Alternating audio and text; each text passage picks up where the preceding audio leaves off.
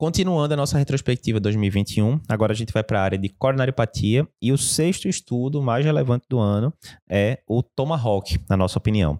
Então, como é que foi o contexto? O Tomahawk pergunta o seguinte, a pergunta que ele tenta responder. Eu devo mandar um paciente com suspeita de síndrome coronariana aguda sem supra e que teve PCR para CAT de cara de emergência? Então, volta para cá.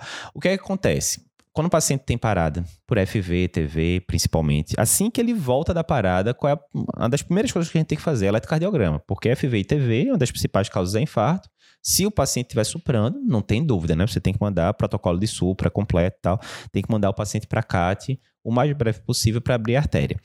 Ok, né? Isso aí não tem muita dúvida. A questão é, e se o paciente não tiver síndrome é, com supra? O que é que a gente faz nesse cenário, né? Então a gente já tinha estudo é, prévio mostrando que não tinha tido benefício você mandar esses pacientes para CAT de rotina. E agora a gente vem com o estudo Tomahawk, que ele traz algumas novidades, né? O que é que ele fez? Ele, deixa eu colocar aqui os detalhes completos, né? Então, ó, Diretrizes atuais, o que é que elas dizem? Na suspeita de uma síndrome sem supra e que o paciente tem instabilidade hemodinâmica ou elétrica, você deve mandar para CAT de emergência. O que é que seria instabilidade hemodinâmica? Hipotensão, uma, uma parada cardíaca em AESP, né? Entraria aí também.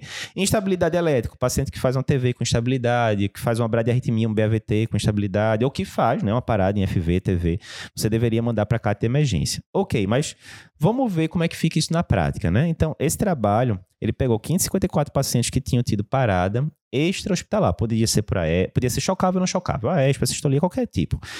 E havia uma suspeita de síndrome coronariana aguda. Por quê, Eduardo? Ah, o paciente referiu dor torácica típica, chegou a ser feito um eletro que mostrava infra-DST. Enfim, existia uma suspeita clínica, né?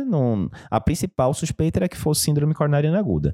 Todos os casos eram sem supra-DST. Não podia ter supra, porque aí a gente já saberia o que fazer. E aí, é, como é que foi dividido, né? Tinha um grupo conservador que ia usualmente para CAT depois de 24 horas. Nem todos tiveram que ir para CAT, foram dois terços dos pacientes mais ou menos que foram. E tinha um grupo precoce, esse não tinha conversa. Todo mundo ia para CAT, ia para CAT bem rápido, né? Como se fosse uma estratégia de, de supra, né? Beleza, o endpoint primário foi morte geral em 30 dias.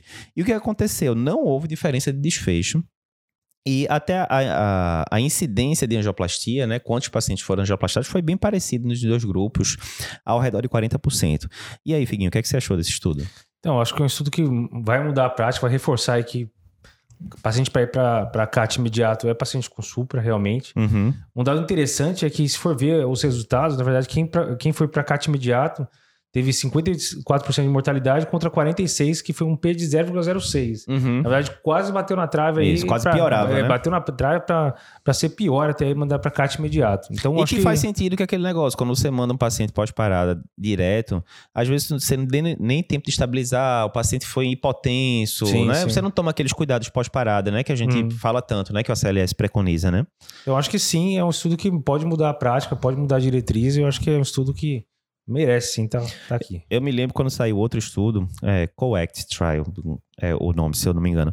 Quando saiu, o Pinton, que é amigo da gente que é mododamicista, né, já mandou para mim, ó, aí tem novidade importante, né? Porque ele, como é mododamicista, a gente sabe que é muito comum isso acontece. Ah, chega um paciente pós-parado em FV na emergência, e aí sai, não tem supra, mas aí lá vai o pessoal ligar pro pessoal da hemodinâmica, vem agora, você tem que vir Sim. nesse segundo e tal.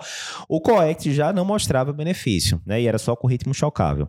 O Tomahawk, que incluía todos os, os ritmos, também não mostrou, já era mais ou menos presumível isso. Mas de fato isso é importante, né? Porque você, como clínico, você tá lá na emergência, de fato, o que esses estudos estão mostrando é isso. Você não tem que ficar naquela angústia. Você pegou um paciente pós-parado duas horas da manhã, olha, vamos focar, óbvio, né? Ver se não tem supra, lógico, tá? Uhum. Mas vamos focar em estabilizar esse paciente, chegar no diagnóstico preciso, se tiver eco, leite interessante, pra gente vendo causas e tal.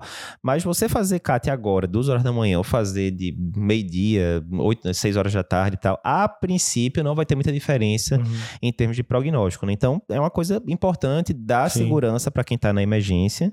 E os hemodinamicistas gostaram da notícia também, porque fica uma rotina mais tranquila, né?